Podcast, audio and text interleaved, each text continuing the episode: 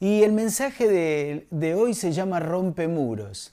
¿De dónde viene la palabra rompe muros? Hace unos días estábamos con mi esposa, ella es profesora de castellano, literatura, latín, y estaba dando clases por Zoom.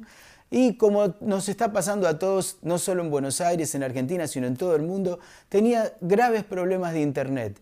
Se colgaba y la señal iba y venía, le escuchaban, no le escuchaban. Comentando esto con mi yerno Facundo, me habló acerca de un aparato que se llama rompemuros. ¿Qué es un rompemuros? Tal vez usted hasta ahora no lo escuchó o algunos sí. Esto es un rompemuros. ¿Qué es? Es un aparato de eh, router que reproduce el Wi-Fi en forma bien, bien potente, lo cual permite que eh, eh, la señal de Internet pueda atravesar una pared, pueda atravesar de un piso a otro, eh, si el Internet es bueno, funciona. Si no hay Internet, no hay Internet, por más que la señal llegue. Pero la palabra rompe muros me vino bien para entender también lo que Dios quiere de nosotros para que podamos ser bendecidos. ¿Por qué la palabra rompe muros? Hay algo que es tremendo y que rompe los muros que están alrededor de nuestra vida. En este tiempo más que nunca hay muros que se levantan, muros de restricciones, muros de prohibiciones, muros de cosas que podemos hacer y de cosas que no podemos hacer. Pero especialmente hay algunos muros que no son externos, sino que son internos y que son los más difíciles de vencer, que nos quitan el sueño, nos hacen dar vueltas en la cama, nos hacen pensar, nos tienen perturbados, nos hacen que otros nos hablen y casi no los escuchamos, porque estamos ahí aturdidos por estos eh, muros que nos están encerrando interiormente. Y uno de los muros muy fuertes que hoy todos estamos atravesando es el temor. El temor. ¿Temor a qué? A la incertidumbre. Es un temor lógico. Todos tenemos incertidumbre qué va a suceder luego de la cuarentena. ¿Voy a tener trabajo? ¿No voy a tener trabajo? ¿Qué va a suceder con mis deudas? ¿Voy a poder pagarlas? ¿Cómo van a ser las cosas? ¿Cuánto tiempo va a pasar? ¿Será que saldré y, y seguiremos en riesgo de contagiarnos, de que algo nos suceda? Personas que conozco, que amo, ¿será que nos contagiaremos? ¿Estaremos ya contagiados y seremos asintomáticos? Bueno, hay tantas cosas. Personas que están pagando alquiler y que no pueden pagar el alquiler, personas que tienen que optar entre pagar el Internet para seguir teniendo las clases de sus hijos, poder seguir viviendo la vida, comunicándose, tratando de vender alguna cosa, o no pagar el Internet porque necesitan comer, porque tienen que comprar alimentos. Realmente la situación que estamos viviendo es realmente trágica, caótica, es muy difícil, son muros que se levantan dentro de nuestro interior. Otro muro que yo estuve pensando que muchas personas vienen y nos comentan es la soledad, el muro de la soledad. Y como yo digo siempre, a veces no es soledad de no tener personas al lado, sino estar con personas pero no estar bien, estar enojados unos con otros, estar peleados, muros que se levantan de un día para otro, a veces hasta por tonterías, por cosas insignificantes, pero que estamos en un estado de, de estrés, de nerviosismo, que se levantan muros que nos encierran, nos agobian, nos perturban y no nos pueden sacar, no podemos salir adelante, no podemos superarlos. Esto es, es tremendo, es tremendo porque cuando nos sucede, seguro que a vos te ha sucedido, tal vez en este momento no, tal vez sí, pero hay momentos que de golpe viene, uno no lo planea, uno no lo decide, uno no dice, bueno, eh, hoy sí, mañana no. No, de golpe sucede una situación que te levanta muros alrededor tuyo y no puedes salir. Ahora, ¿cómo romper estos muros? Realmente humanamente es imposible, es muy difícil. Uno piensa, bueno, voy a cambiar de actitud, voy a pensar en otra cosa, voy a distraerme haciendo algo, bueno, no tengo que tener temor, escucha mensajes de aliento, bueno, todas son cosas buenas, pero yo hoy te quiero hablar del rompemuros que realmente a mí me ayudó a superar los problemas y las dificultades. Hay muchas cosas que podemos hacer, muchos buenos consejos, muchas buenas ideas, pero yo te quiero hablar de un rompemuros para darnos libertad que es infalible. Y ese rompemuros se llama la oración. Ese rompemuros es la oración. La oración es algo tremendo. Y yo te quiero hablar de un hombre que está en la Biblia, en el libro de Segunda de Crónicas, capítulo 20, un hombre que le había sucedido lo mismo que a vos y a mí. Este hombre llamaba Josafat. ¿Quién era Josafat? Josafat era un rey muy, muy importante, un rey muy bueno. Tanto que en la Biblia, cuando abrimos en el segundo libro de Crónicas, allí capítulo 19, un capítulo antes, nos habla acerca de él. Mire qué hombre bueno era. Dice, Dios lo aprobó. ¿Por qué? Porque había quitado de la tierra todas las imágenes de acera y había dispuesto su corazón para buscar a Dios. Mire qué tremendo. Un hombre que había dispuesto su, su corazón para buscar a Dios pero aparte dice, había quitado las imágenes de acera. ¿Qué quiere decir quitar las imágenes de acera? En un sentido está diciendo quitar imágenes y quitar cosas en las cuales uno confía y uno deposita confianza y después se le derrumban esas confianzas. Por ejemplo, tal vez vos y yo confiamos en el dinero, vos y yo confiamos en nuestra buena conducta, confiamos en, cosas que cuando viene el problema nos damos cuenta que se derrumba, que no alcanza. Confiamos en que conocemos a alguien y que esta persona nos va a ayudar. Y nos damos cuenta que hay situaciones que a veces son tan internas que las personas afuera no nos pueden ayudar. Si realmente nos sucede un milagro dentro de nosotros, no podemos liberarnos de ese pensamiento y no podemos encontrar la salida, no podemos salir adelante.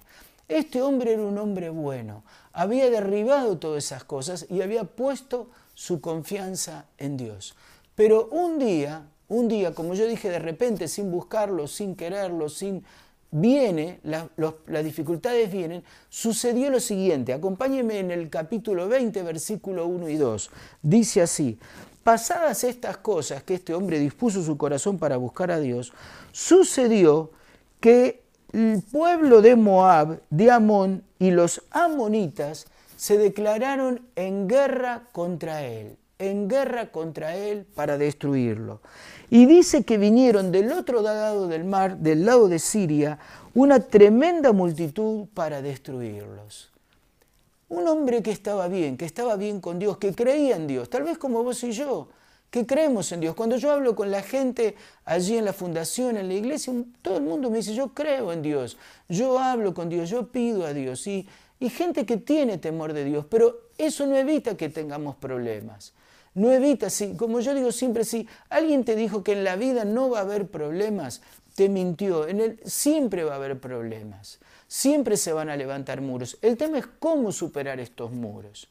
¿Qué hizo este hombre? Miren lo que le sucedió. Le sucedió algo que seguramente a vos y a mí nos pasa exactamente lo mismo. Dice en el versículo 3, entonces Josafat tuvo temor y se humilló su rostro humilló su persona para consultar a Dios e hizo pregonar ayuno. Pero no solo él se humilló, sino dice que se reunieron los de Judá para pedir socorro a Dios y también de todas las ciudades vinieron para pedir ayuda a Dios. De todos lados vinieron a pedir ayuda a Dios. ¿Qué fue lo primero que sintió Josafat? Temor. Igual que usted y usted igual que yo. Sentimos temor. El temor es algo natural. Le quiero decir más, el temor, en un sentido, es algo puesto por Dios en nuestra vida, que es parte de nuestro equipo de supervivencia, de cuidar nuestra vida. Cuando uno va a cruzar las vías del tren, tiene cierto temor, mira para un lado, para otro, que no suceda nada. Cuando uno eh, eh, va a usar una máquina que es cortante, un cuchillo filoso, algún elemento que es peligroso, tiene temor y tiene cuidado, es para resguardarnos. ¿Sabe cuál es el gran problema del temor? Es cuando domina nuestra vida y nuestra mente. Cuando el miedo, el temor, las dificultades nos empiezan a limitar y nos empiezan a perturbar y produce, como dije antes, un muro alrededor de nuestra mente que no nos deja ser felices, no nos deja avanzar, no nos deja proyectar, no nos deja estar de buen ánimo, no nos deja estar bien. A este hombre le sucedió eso, de la nada vino un temor tremendo sobre su vida. Pero este hombre hizo una cosa que tal vez usted y yo muchas veces hemos hecho. ¿Qué hizo? Dice el versículo 4 del capítulo 20, buscó ayuda en Dios. Seguramente usted lo habrá hecho muchísimas veces. Le habrá pedido. Yo hablo con la gente y me dice, sí, yo rezo a Dios, yo le pido a Dios, yo oro a Dios. Pero hoy le quiero hablar de un rompemuros que es mucho más profundo que orar o rezar. Cuando hablamos de orar o rezar, por lo general lo, circunscribimos a una actitud religiosa, a una actitud de, de, ceremonia, de que, bueno, palabras repetidas o cosas que hemos aprendido, o qué palabras debemos usar para que Dios nos, nos responda, nos escuche. Lo limitamos a una, a una actitud religiosa momentánea. Pero, ¿sabes? El rompemuros que yo hoy te quiero hablar es acerca de una amistad profunda con Dios, una amistad con Dios. Romper el muro no es orar ni rezar, refiriéndome a que no es algo ritual, religioso, o no es una goma de auxilio para un momento de desesperación. El rompemuros que yo, del cual te quiero hablar es tener diálogo con Dios, hablar con Dios, decirle a Dios con tu corazón. ¿Sabes? Dios no mira las palabras, muchas veces lo he dicho. Dios no mira lo que sabes o no sabes. Dios mira la actitud de tu corazón.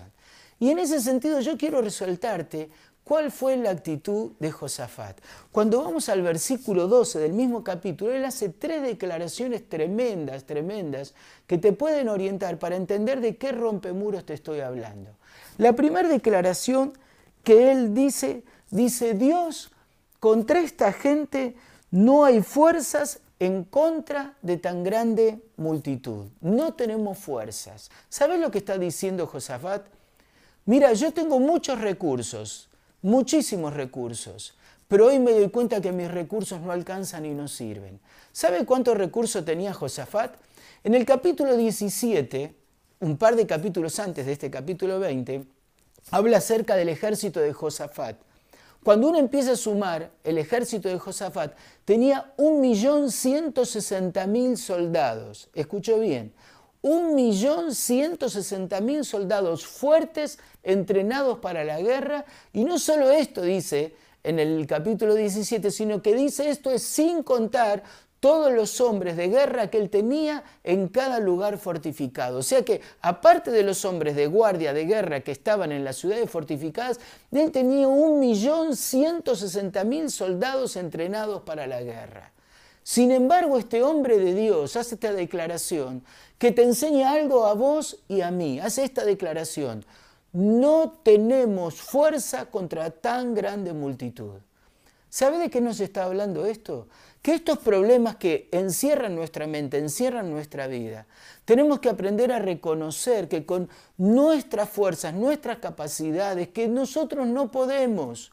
Vos no podés ser libre con actitudes, con buenos deseos, con eh, eh, actitudes ceremoniosas, religiosas o de distraerte, liberarte de los problemas. El problema sigue ahí, ¿sabes por qué? Porque hay alguien que está en contra de tu vida y ese alguien es Satanás.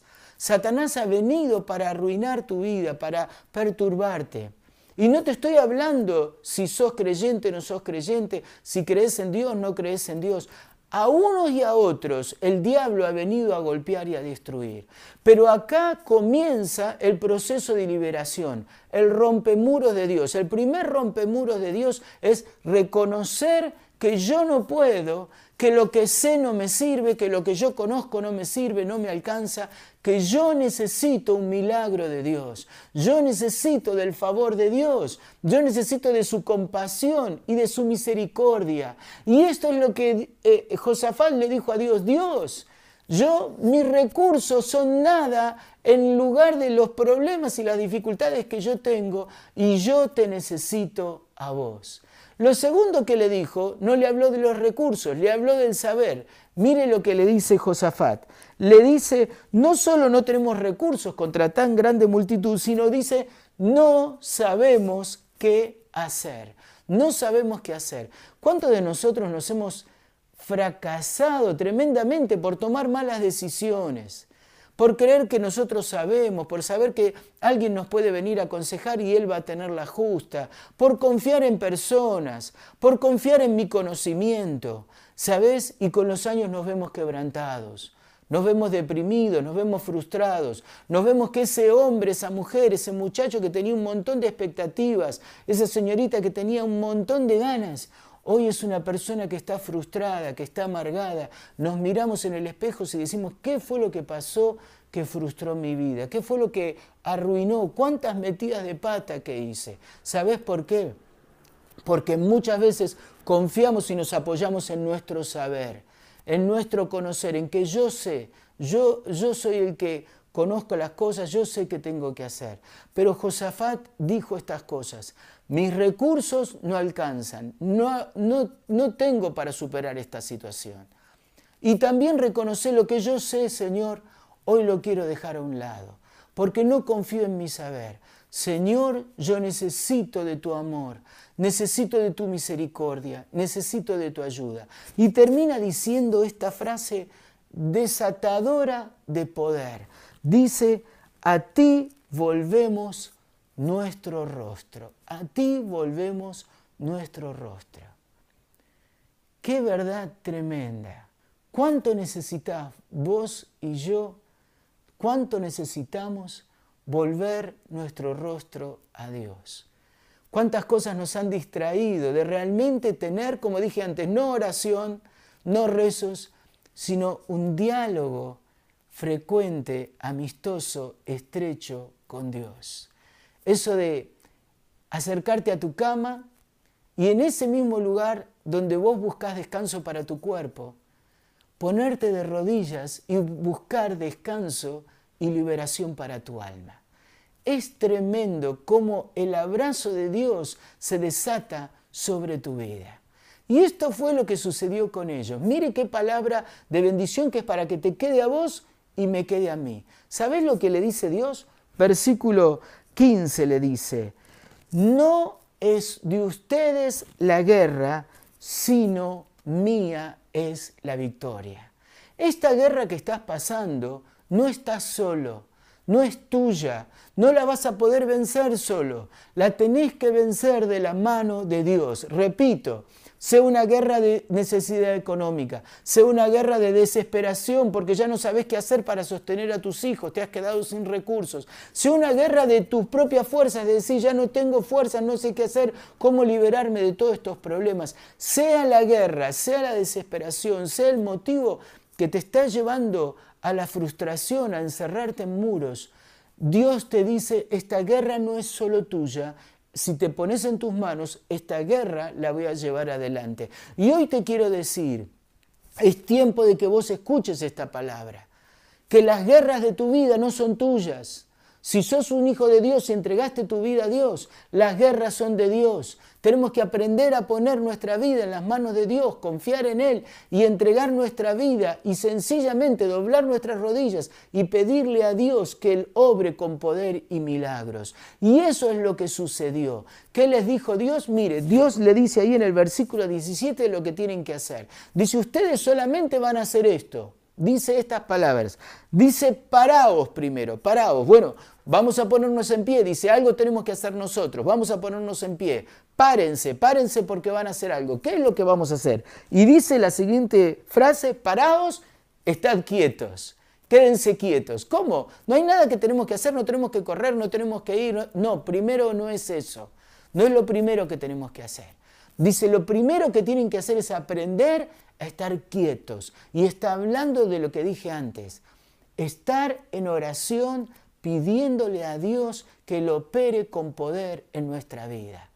La oración de humillación, dice la palabra de Dios, al corazón quebrantado, que reconoce, al corazón humillado, no vas a despreciar vos, oh Dios, sino que enseguida salís en su socorro. ¿Te está atormentando algo en tu mente? ¿Estás con problemas? ¿Estás con dificultades? con cosas que están en tu corazón y tal vez no las podés mencionar porque todavía empeora más la situación.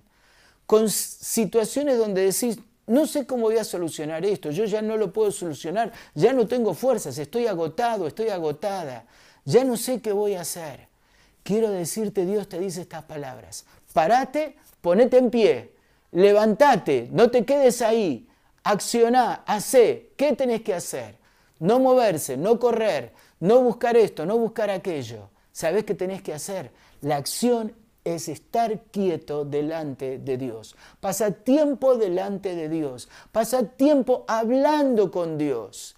No hablo de oraciones eh, rituales, ceremoniales, pensadas, qué frase decir, qué frase no decir. Estoy hablando de una actitud, de una actitud de tu corazón que supera mucho más allá que las palabras de decirle, Dios, yo necesito de tu misericordia, yo necesito de tu gracia, yo necesito de tus milagros. Vengo hoy de rodillas aquí en esta habitación a postrarme delante de vos y a pedirte un milagro de sanidad, de liberación de mi mente para mi vida, un milagro de liberación para mi hogar, un milagro de liberación de toda esta situación complicada que estamos viviendo.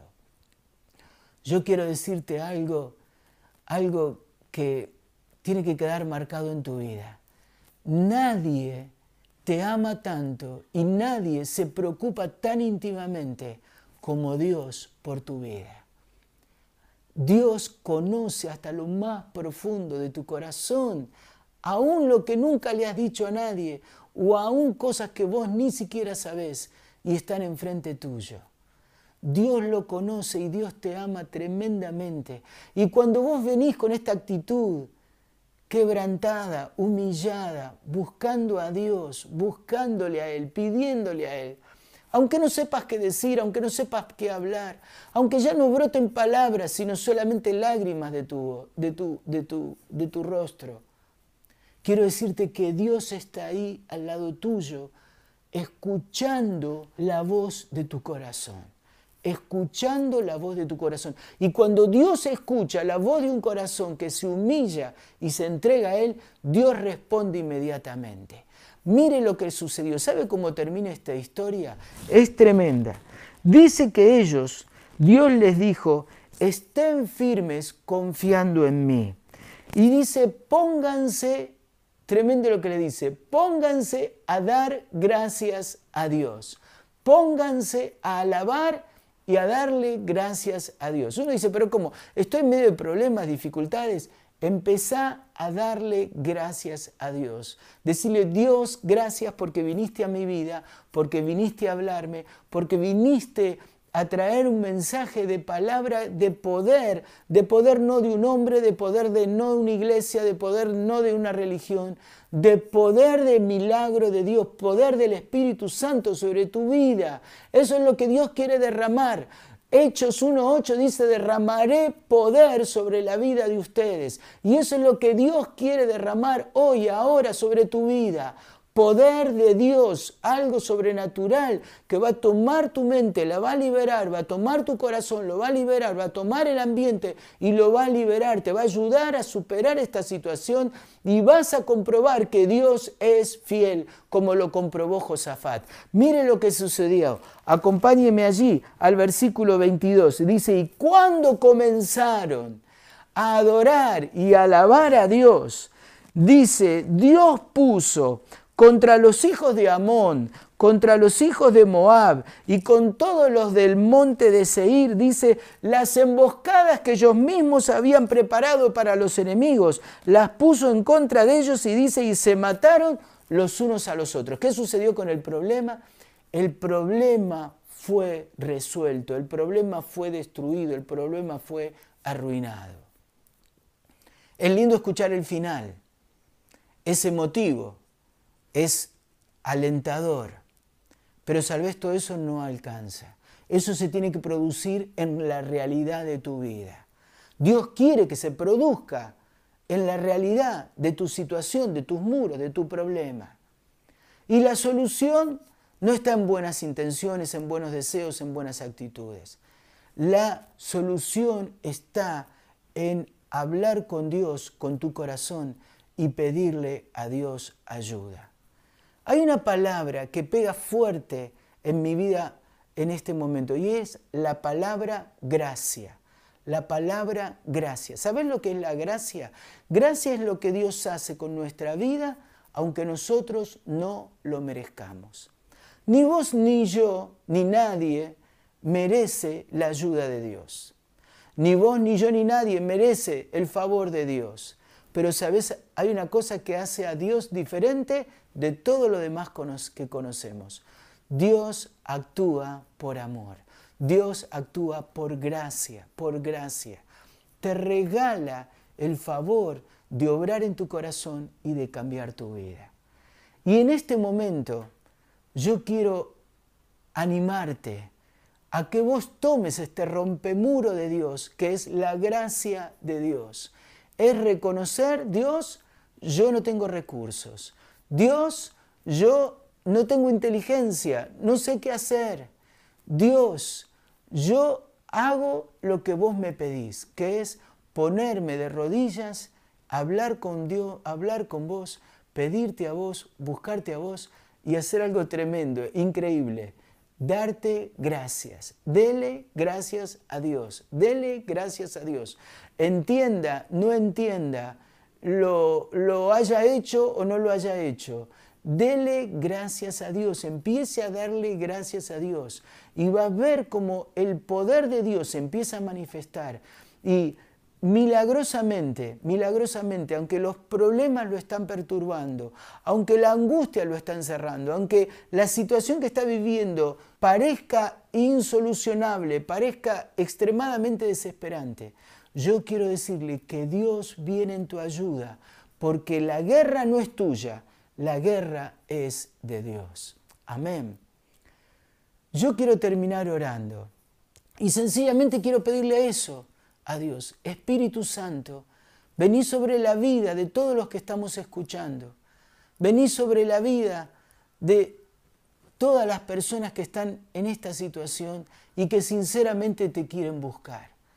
Y Dios obra con tu gracia obra con tu poder, obra con tu amor, obra con tu misericordia.